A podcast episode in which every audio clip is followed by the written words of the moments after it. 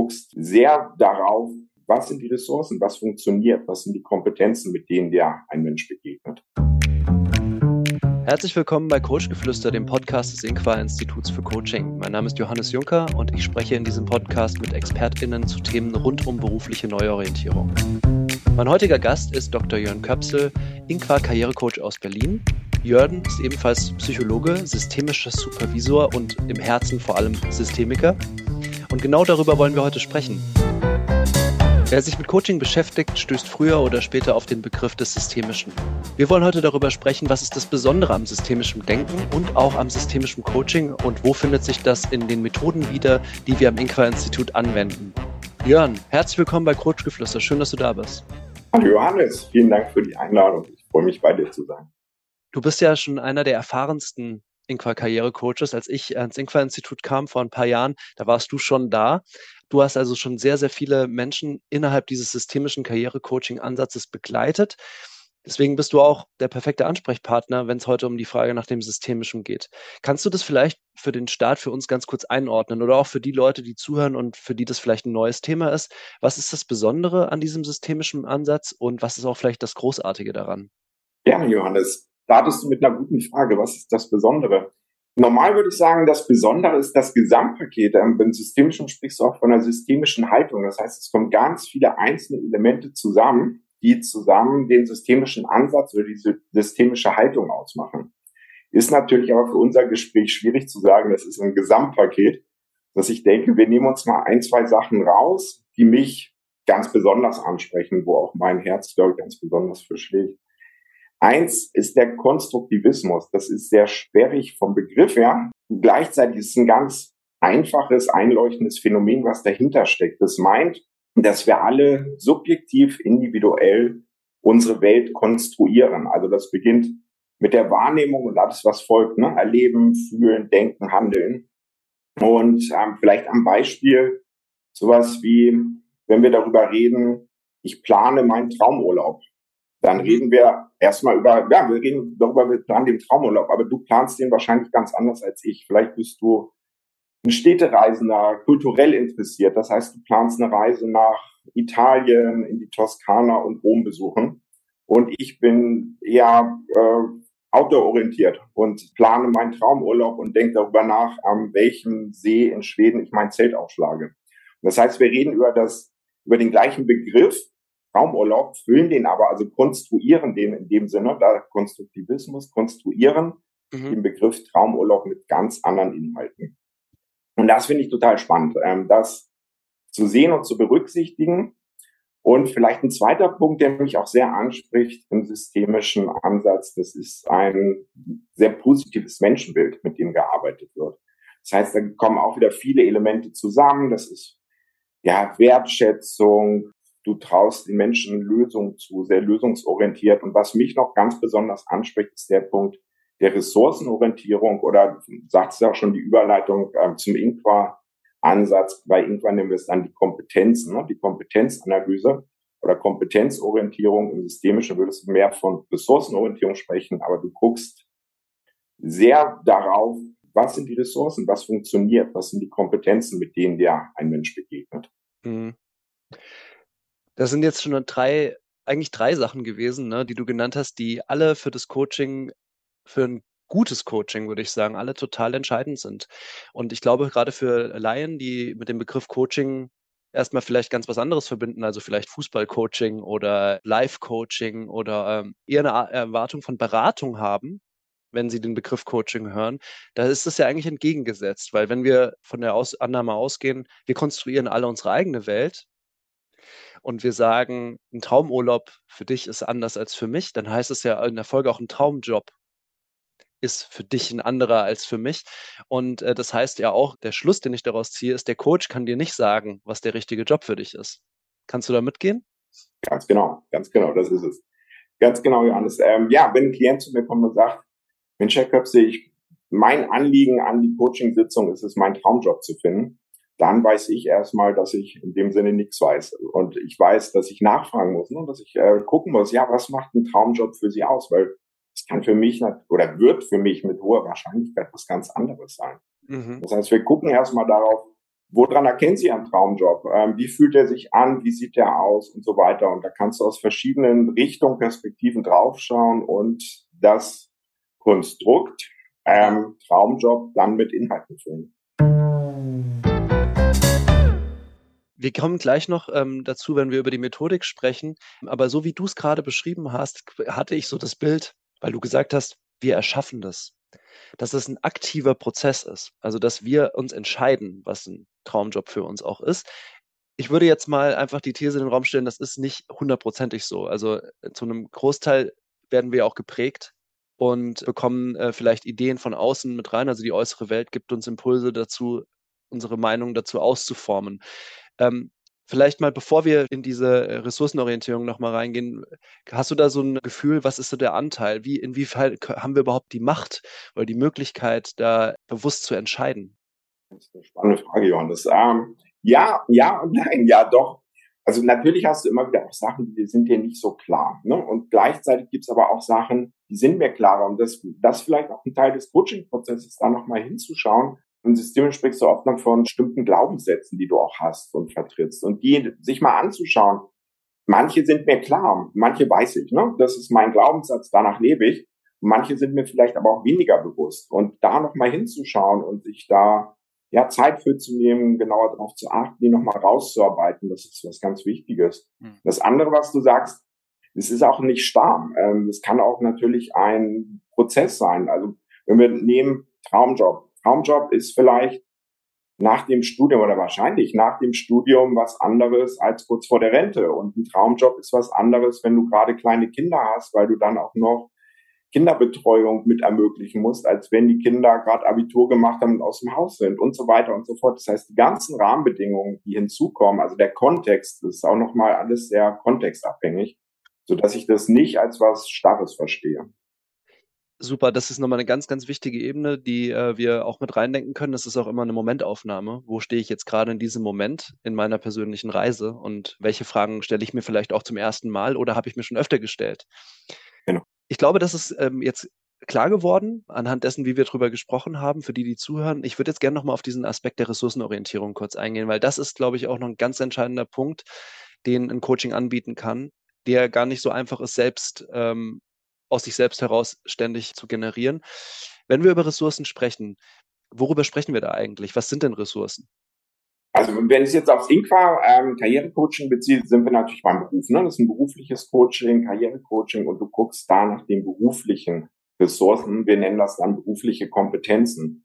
Und da kannst du grob auch nochmal unterteilen, weil die Unterteilung, die ist nicht immer ganz trennscharf, aber du kannst auch noch unterteilen zwischen Fachkompetenzen und sozialen Kompetenzen. Und ja, das ist eine Trennung. Ich finde die nicht immer 100 Prozent. Trennscharf, aber es hilft ähm, in der Regel nochmal zum Sortieren und darauf zu gucken, was sind eigentlich ja die Fachkompetenzen, was habe ich fachlich gelernt, theoretisch auch im Umsetzen einer Anwendung, was kann ich fachlich?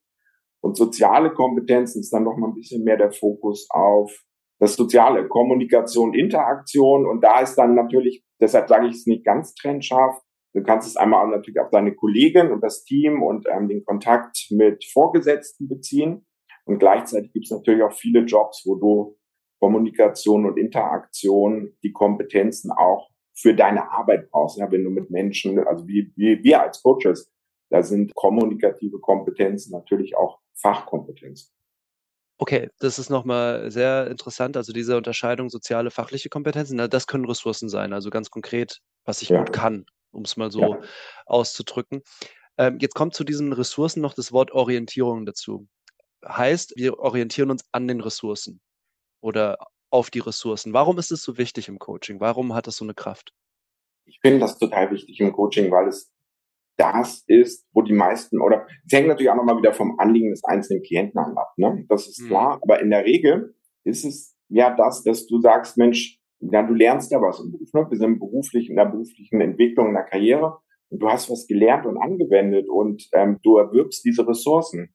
Und welche davon sind eigentlich wie ausgeprägt? Welche davon will ich auch einsetzen? Manchmal habe ich auch Ressourcen, die vielleicht sehr ausgeprägt sind, wo ich sehr gut bin, aber die möchte ich gar nicht anwenden und einsetzen. Ähm, oder du merkst, Mensch, eigentlich habe ich da Lust auf eine Tätigkeit, Aber da fehlt mir auch noch was. Also orientierst dich ja auch wieder an den Ressourcen und guckst, Mensch, wo können wir vielleicht auch Ressourcen erweitern? Und ich finde das eine ganz tolle Grundlage, dafür auf den Job zu gucken. Ja, ich würde hundertprozentig zustimmen und ich würde auch noch ergänzen wollen, aus meiner Erfahrung auch als Coach, dass es auch nochmal ein Angebot neben dieser oftmals ja auch Defizitorientierung ist weil viele Leute, die ins Coaching kommen, sagen wir mal auch Menschen, die jetzt äh, vielleicht in der Arbeitslosigkeit sich befinden oder sich neu orientieren, empfinden das als eine schwere Situation, sind vielleicht, äh, haben einen Rückschlag erlebt und sind sehr in diesem Muster drin, ich konzentriere mich jetzt auf das, was nicht gelungen ist oder was nicht gelingt und da wieder mal eine andere Perspektive anzubieten, halte ich in dem Sinne auch extrem wertvoll. Absolut. Ich würde jetzt gerne dazu übergehen, so ein bisschen über den Inqua-Prozess zu sprechen. Also der Prozess, vielleicht dazu ein bisschen Kontext. Das Inqua Karrierecoaching baut ja strukturiert aufeinander auf. Es gibt eine intensive Reflexionsphase, wo wir die Berufsbiografie anschauen. Und da gibt es zwei Methoden die prägend sind und die es auch so in der, in der Form am Inqua-Institut nur gibt. Und über die würde ich gerne mit dir sprechen. Wie gesagt, du bist einer der erfahrensten Coaches, du hast diese Prozesse schon oft durchgeführt, dass wir mal ganz spezifisch auf diese beiden Methoden gucken. Wenn wir jetzt schon bei Ressourcen sind, lass uns doch anfangen mit der ressourcenorientierten Genogrammarbeit. Ein wunderbares Wort, wunderbare Methode. Magst du uns kurz eine Einordnung geben, was da passiert und was da das Ressourcenorientierte daran ist? Sehr gerne. Also genau, der Titel äh, ist sehr schwierig, ressourcenorientierte Genogrammarbeit. Ressourcen haben wir eben schon besprochen. Genogramm kannst du vielleicht einfach, äh, sagen wir mal, ein anderes Wort übersetzen, ist eine Art Familienstammbaum. Du guckst mit deinen Klienten zusammen auf die Familie. Das heißt, ähm, ich nutze dafür eine Tafel, eine Flipchart und mal das mit an und mit auf. Guck auf den verschiedenen Ebenen in der Familie, die Generation. Und schau mir an, ich schau mir an, also die Ebene der Klientin und ihre Geschwister. Das ist so, also dann die, in dem Sinne die Kinderebene. Wir gehen eine Ebene höher, gucken auf die Eltern und gucken auch noch auf noch eine Ebene höher auf die Großeltern. Und dabei, wie du sagst, ressourcenorientiert, gucken wir auf Ressourcen. Das heißt, ich frage meine Klientin, Mensch, was kennzeichnet, welche Kompetenzen, welche Ressourcen ähm, kennzeichnen diese Menschen? Was haben die gemacht? Was hatten die für Hobbys? Was haben die für Berufe gemacht? Womit haben die da geglänzt, gestrahlt? Wofür, wofür haben die gebrannt? Um das rauszuarbeiten. Und manche Klienten sind da sehr irritiert, ne? weil es geht ja um ihren Beruf. Warum gucke ich, wenn es um ihren Beruf geht, mit ihnen äh, auf das Hobby des Großvaters? Mhm. Ist ja erstmal nicht so ganz klar. Es geht einfach darum, dass du im Systemischen auch immer wieder sagst, ähm, Perspektivenerweiterung. Und gerade das, wenn ich beruflich gerade nicht so vorankomme, die Perspektive zu erweitern nochmal aus einem anderen Blickwinkel raufzuschauen, nämlich nicht aus der Berufsperspektive. Meine Klienten sind ja kompetent, die haben sich ja schon viele Gedanken gemacht und geguckt und geschaut und überlegt und analysiert. Und da bietest du einfach auch nochmal ein Instrument an, den Blick zu erweitern, ein bisschen weg von dem klassischen beruflichen Blick. Du hast ja auch Kompetenzen im Privaten. Und die hast du vielleicht im Kontakt mit deinem Opa erworben. Muss nicht sein, aber es ist nochmal eine Möglichkeit raufzugucken. Und in der Regel kommen da wirklich auch nochmal viele interessante Ideen zustande, Hinweise, dass der Blick auf deine beruflichen Kompetenzen, was will ich eigentlich machen, dann auch beruflich nochmal erweitert wird. Total. Kann ich nur zustimmen, erlebe ich auch immer wieder. Und es ist ja auch spannend, mal ein ganz anderes System anzugucken, weil die Familie ist ja auch ein System das sich lohnt, mal ähm, einzubeziehen und unter der Folie mal drauf zu gucken. Wir sprechen in der ressourcenorientierten Genogrammarbeit natürlich auch über Werte. Das würde ich gerne noch ergänzen. Das ist ja eine ganz andere Dimension nochmal, wobei auch Werte Ressourcen sein können, aus denen ja. ich vielleicht Kraft schöpfen kann oder an denen ich mich orientieren kann. Aber um da nochmal ein Beispiel vielleicht zu geben, damit ähm, sich das Zuhörende besser vorstellen können. Also was wäre denn so, ein, so eine Situation in der Genogrammarbeit, wo vielleicht so ein kleines Aha-Erlebnis passieren kann? Also das du vielleicht auch erlebt hast in deiner Praxis bisher? Mhm. Also ich hatte es einmal bei einer Klientin, die sehr im Managementbereich war und aber auch merkte, das entspricht nicht mehr dem, was sie eigentlich, was sie machen will. Fühlt sich nicht mehr, wo es ging immer nur noch um, ja, aus ihrer Sicht noch schneller, noch mehr, noch weiter, also höher, höher, schneller, weiter, sag ich mal ein Stück weit. Und sie merkt, das ist nicht mehr das, was es ist. Und wir haben raufgeschaut, dann kommt vielleicht auch schon genau die Mischung aus Werten und Kompetenzen. dass wir dann auf einer anderen Ebene waren und dass sich durchzog durch die Familie. Das fing also gerade bei den Frauen, bei der Oma an aus dem sozialen Bereich. Die Mutter war Lehrerin und auch mit einem sehr, also Grundschullehrer, auch mit so einem Ansatz sehr wohlwollend, interaktionsorientiert, soziale Geschichten dazu kamen aus dem Privaten. Das war eine sehr christlich geprägte Familie, auch christlich sehr engagiert war. Und wo immer mehr deutlich wurde, eigentlich dieser Wert, ja, sozial, soziale Werte, sozial-christliche Werte, dass die eine große Bedeutung für sie haben und sie die beruflich, aber das hatte sie sehr auch in dem privaten Bereich verortet und sich beruflich davon wegentwickelt. Und das war für sie, glaube ich, ein ganz spannender Prozess, das nochmal zu sehen und zu sagen, und auch wenn sie im Wirtschaftsbereich arbeiten, können sie ja diesem sozialen mehr Bedeutung geben, als es vielleicht in der aktuellen Tätigkeit machen. Das war ein ganz interessanter Prozess und Gedanke, den die Klientin dann auch ausgebaut hat. Mhm. Ja, schönes Beispiel. Ich möchte vielleicht auch noch eins geben, äh, das, äh, das ich auch mal erlebt habe. Also was ähm, ja immer mehr passiert, auch in der Genogrammarbeit, sind ja Patchwork-Familien. Das ist ja auch ein Phänomen unserer Zeit, also diese klassische Familienstruktur, ich sage jetzt mal Vater, Mutter, Kind und das über mehrere Generationen und auch eine Kontinuität in den Berufen wird ja immer seltener. Und da habe ich auch mal mit einer Klientin zusammengearbeitet, die sich da so ganz neu verorten konnte oder auch dann eben auch ihre Rolle als Frau, als erste Frau, die auf eine Universität gegangen ist, mit einem multikulturellen Hintergrund, wo sie aus ganz, einen ganz internationalen Bezug herstellen konnte, was ähm, vorher von der äußeren Welt öfter auch problematisiert wurde ne, im Sinne von also Anfeindungen und so, dass sie das auf einmal als, als eine Ressource sehen konnte und als eine Stärkenorientierung, als einen Schatz, mit dem sie in die Welt rausziehen kann. Also das vielleicht nochmal so ein Blick, wie auch so eine Ressourcenorientierung mit dem Blick auf die Familie so eine komplett neue Perspektive aufmachen kann. Ja, genau. Genau, und das ist total spannend. Und das macht, also ich mag das total gerne. Ich finde so die Genogrammarbeit ist eine der spannendsten Sitzungen, äh, die ich eigentlich im Prozess mal habe. Mhm. Weil genau das, ne, da gehen nochmal ganz neue gedankliche Fenster auf, da kommen nochmal ganz neue Impulse. In der Regel sind das super spannende Sitzungen, die du mit den Klienten hast, wenn du ähm, die Genogrammarbeit machst. Total. Also Familie ist halt eben auch das, was uns am Herzen liegt, was allen am. Herzen liegt. Und jedes Genogramm ist auch anders. Also das ist auch sehr, sehr interessant. Es gibt natürlich so Muster, die sich wiederholen, aber es gibt auch immer wieder was Neues und eine Überraschung, die um die Ecke kommt. Und das ist sehr spannend. Total.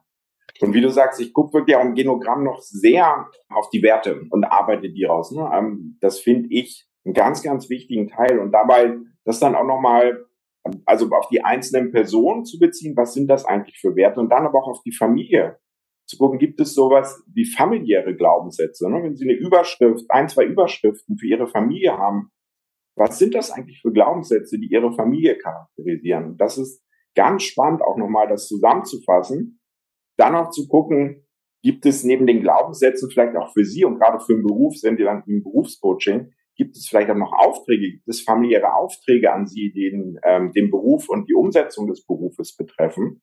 Und dann gucke ich in der Regel auch noch im dritten Schritt, was heißt es dann für Sie? Ne? Was folgt daraus für Sie für einen Glaubenssatz oder für ein Motto, mit dem Sie in die Arbeitswelt ähm, nach draußen gehen? Und das ist nochmal sehr, sehr gut, das nochmal so zu fokussieren und auch, auch nochmal so zusammenzufassen, ne? dann die Werte in, in ein, zwei Glaubenssätze nochmal zusammenzufassen, ist in der Regel auch total gut und hilfreich. Ja, wir könnten wahrscheinlich noch eine Stunde lang über Werte sprechen. Es ist, äh, also, das ist auch tatsächlich ein kleiner roter Faden, der sich durch den Podcast zieht. Also das merke ich immer wieder, dass das ähm, ein Thema ist, das so wichtig ist für eine zufriedene Berufs, für ein zufriedenes Berufsleben, ich fand dein Beispiel auch gerade sehr, sehr schön. Also ich kann natürlich bestimmte Werte auch ausklammern aus meinem Berufsleben. Aber langfristig ist es schwierig. Also wenn ich nicht so in Übereinstimmung mit meinen Werten arbeite, dann werde ich früher oder später irgendwie das Weite suchen oder beziehungsweise mich neu orientieren. Das ist bisher auch meine Erfahrung. Nehmen wir uns noch eine andere Methode vor, die am Inqua-Institut entstanden ist und die wir auch in jedem Coaching einsetzen, um auch ein Ressourcenangebot zu machen, nämlich das Kompetenzprofil High Profiling. Jörn, gib doch kurz einen Überblick, was das ist, wie das entsteht und auch, wie wir es im Coaching einsetzen. Mache ich sehr gerne, Johannes. Das High Profiling kommt aus der Forschung, aus der qualitativen Sozialforschung. Das heißt, ich führe zuerst, der erste Schritt ist, dass ich mit meinen Klienten ein Leitfaden-Interview führe, heißt das.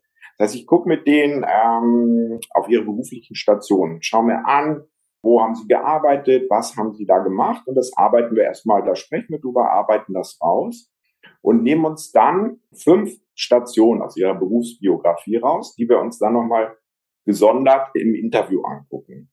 Und da geht es darum, dass die Klientin einfach aus sich zurückerinnern, als sie dort gearbeitet haben, was haben sie dort eigentlich erlebt? Und da aus ihrem Erleben eine Geschichte sozusagen ausbuddeln und die nacherzählen.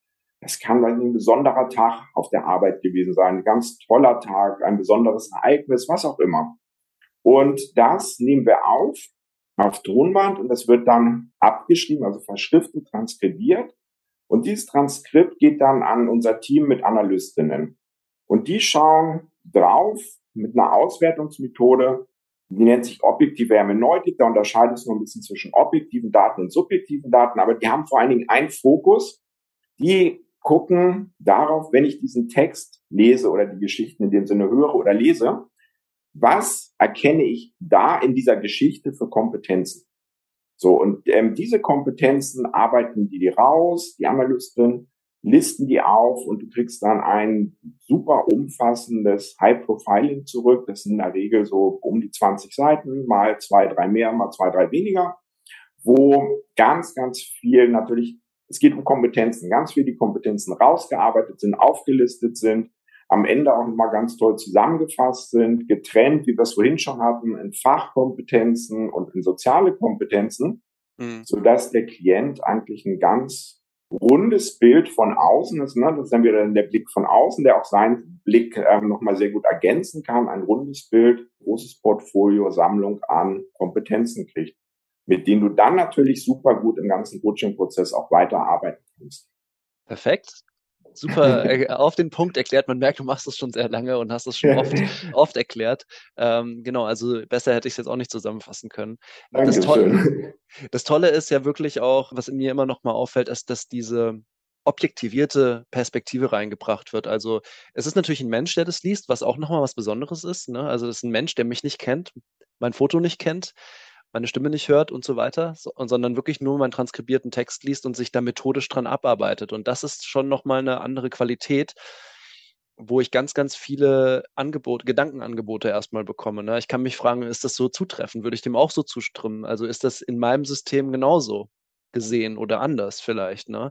Da würde ich jetzt gerne noch mit dir ein bisschen drüber sprechen. Also wie arbeiten wir dann im Coaching auch damit oder wie arbeitest du auch im Coaching damit? Ähm, wie gehst du so unter der systemischen Brille vielleicht auch nochmal ähm, auf dieses Kompetenzprofil zu im Coaching? Genau, ähm, mehrere Schritte. Der erste Schritt ist ja, dass die Klientin das zu Hause alleine liest. Das heißt, ich frage erstmal, gibt es Fragen, haben sie was nicht verstanden, war was äh, äh, verwirrend? Und da gucken wir zuerst drauf. Dann gucken wir im zweiten Schritt, teilen Sie das denn? Sehen Sie das genauso? Und genau das, was du sagst, manchmal sieht vielleicht eine Analystin eine Kompetenz, wo die Klientin sagt, nee, ist gar nicht so. Oder vielleicht oder auch sagt, ja, wenn ich die Geschichte, kann ich das vielleicht denken, aber das bin gar nicht ich. Mhm. Und dann sprechen wir darüber noch und gucken. Das wären so die ersten Schritte. Dann gucken wir vor allen Dingen aber auch, was bedeutet das jetzt? Also das heißt, wir setzen die einzelnen Kompetenzen, wir arbeiten damit weiter. In der Regel Hängt natürlich vom Anliegen der Klientin ab. In der Regel macht es Sinn, die Kompetenzen einfach auch nochmal zu sortieren, sie zu priorisieren.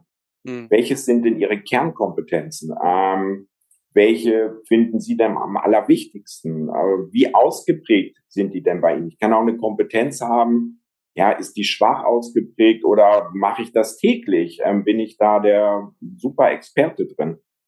Und natürlich auch die Frage, will ich die überhaupt anwenden? Total. Weil na, oft hast du eine Kompetenz und sagst ja, aber genau davon will ich ja weg. So. Und genau dann über das Gespräch, von welcher Kompetenz willst du weg, kommst du ja auch zu der Frage, was denn stattdessen? Welche Kompetenz, ähm, ne, wenn sie von der weg wollen, welche ist denn dann interessant und reizvoll? Das heißt, du nimmst diese große Sammlung an Kompetenzen, kannst die auf, in verschiedene Richtungen nochmal sortieren, skalieren und dann entsprechend auf die individuelle Coaching-Frage deines Klienten auch in der Regel sehr gut anwenden und mhm. damit weiterarbeiten. Das finde ich nochmal richtig spannend jetzt zu hören, wie du da schrittweise vorgehst. So ungefähr läuft es bei mir auch ab. Was ich auch immer gerne noch mache, ist nochmal zu clustern. Du hast gesagt, sortieren nochmal die, vielleicht ist das damit drin, aber dann zu gucken, es gibt ja einen eine Liste an Kommunikationskompetenzen zum Beispiel, die vielleicht zusammenhängen und dann kann ich die erstmal zusammenbringen, gucken, welche dieser Kompetenzen da drin in diesem Cluster ist denn die, wo ich wirklich sage, ja genau das ist eigentlich meine Kernkompetenz, wie du es jetzt bezeichnet hast. Und oft ergeben sich daraus auch nochmal neue Perspektiven. Ah, über dieses Cluster habe ich so noch nie nachgedacht, aber das ist eigentlich eine wirkliche Stärke, ein Stärkenkosmos, mit dem ich eigentlich weitermachen möchte auch. Das ähm, vielleicht noch zur Ergänzung. Jetzt ist es so, dass wir diese beiden Methoden ja in den ersten Wochen des Coachings einsetzen. Und dann ist eben so eine Art System auch entstanden nämlich so eine Art Landkarte meiner Werte, Kompetenzen, Interessen, Wünsche, Neigungen. Und dieser Umweg, vermeintliche Umweg, du hast es vorhin so schön gesagt bei der Genogrammarbeit, da frage ich mich erstmal, warum soll ich jetzt meine Familie angucken? Das hat doch was mit mir zu tun. Oder warum soll ich überhaupt in die Vergangenheit gucken, bevor ich mich der Zukunft zuwende? Genau deshalb. Weil wir eben da eine Landkarte entwickeln können mit all diesen Informationen, wo es dann eben leichter ist, in die Zukunft zu schauen. Ja. So, jetzt haben wir die Genogrammarbeit gemacht, wir haben das High Profiling gemacht. Jetzt geht es um die Zukunft. Was ist da jetzt entscheidend für dich? Und da, da, müssen wir jetzt gar nicht tief reingehen, dafür haben wir auch vielleicht nicht mehr die Zeit, aber sowas mhm. sind so ein paar Merkmale, die dir wichtig sind im Coaching-Prozess, wenn es dann um die Zukunft geht, vielleicht unter der systemischen Brille. Der erste Schritt, den ich mit meinen Klienten in die Zukunft mache, ist sehr, sehr individuell, weil das ist ihr konkretes Coaching-Anliegen in der Regel, mit dem sie kommen. Das heißt, die Frage, manche Klienten sind klar, die sagen, ich möchte in dem und dem Bereich die und die Tätigkeit machen. Das heißt, die Frage ist schon beantwortet, bevor die in den Coaching-Prozess reinkommen. Dann können wir eher gucken, wo finden Sie den Job, wie kommen Sie dahin, wie stellen Sie sich dort dar. Und da ist übrigens die Kompetenzanalyse auch nochmal das absolut Wichtige bei allen Klienten. Irgendwann geht es um die Darstellung der Kompetenzen. Also fängt an beim Netzwerken. Netzwerken, Lebenslauf, Anschreiben, Bewerbungsgespräch ist alles ja Darstellung der Kompetenzen. Und dafür ist ja diese Beschäftigung mit den Kompetenzen, mit der Kompetenzanalyse als Grundlage total super und wichtig. Mhm. So, das heißt, ähm, dafür nutze ich das auf alle Fälle immer. Und ähm, es hängt aber auch noch sehr von den einzelnen Fragen des Klienten ab. Wenn Klienten sagen, Mensch, ich weiß gar nicht, wo es eigentlich hingehen soll, dann nutze ich das beides, was wir thematisiert haben, sowohl die Werte als auch die Kompetenzen. Und wenn ich das, ne, also clustere, sortiere, skaliere nach Wichtigkeit, nach Ausprägung, was fällt Ihnen denn dazu ein, sozusagen? Also was ergibt das dann sozusagen ein bisschen vielleicht als Puzzle, die einzelnen Perspektiven und die einzelnen Elemente, die wir vorher aus der Vergangenheit auch analysiert haben, dann nochmal mit der Bedeutung für die Zukunft neu sortiert haben und wenn wir die jetzt in Anführungszeichen zusammenpuzzeln, was ergibt das dann eigentlich für einen Beruf und für eine Tätigkeit und in was für einem Unternehmen sehen Sie sich? Wir kommen zum Abschluss für die heutige Folge unter dem Schirm äh, systemisches Coaching. Und äh, was ich ganz schön immer finde, ist, wenn wir den Zuhörenden, die bis hierhin durchgehalten haben, äh, noch ein paar Tipps mitgeben äh, für den Alltag auch vielleicht. Also was können wir denn aus dem systemischen Denken auch für den Alltag lernen oder was kann man daraus ziehen für das alltägliche Leben? Hast du da Anregungen, Ideen? Ich glaube, dass dieser systemische Ansatz, die systemische Haltung für Kommunikation, Interaktion per se, die, ja, gut, ich brenne dafür, meine Grundlage ist. Das heißt, du kannst das in jeder Situation, das Konstruktivistische einfach für, für jedes Gespräch im Blick zu haben, mhm. Ich konstruiere meine Welt und du deine. Und das heißt nicht, meine ist die richtige oder deine ist die richtige oder meine ist die bessere oder deine, mhm. sondern wir haben beide unsere Wahrnehmung, unsere Konstruktion, unser Erleben und beides hat seine Berechtigung. Manchmal passen die auch zusammen. Vielleicht sagen wir auch, wenn wir äh, auf einen Traumjob gucken, ja, dann landen wir beide äh, bei irgendwo im Karrierecoaching. So, da passen wir gut zusammen, da müssen wir gar nicht lange drüber reden.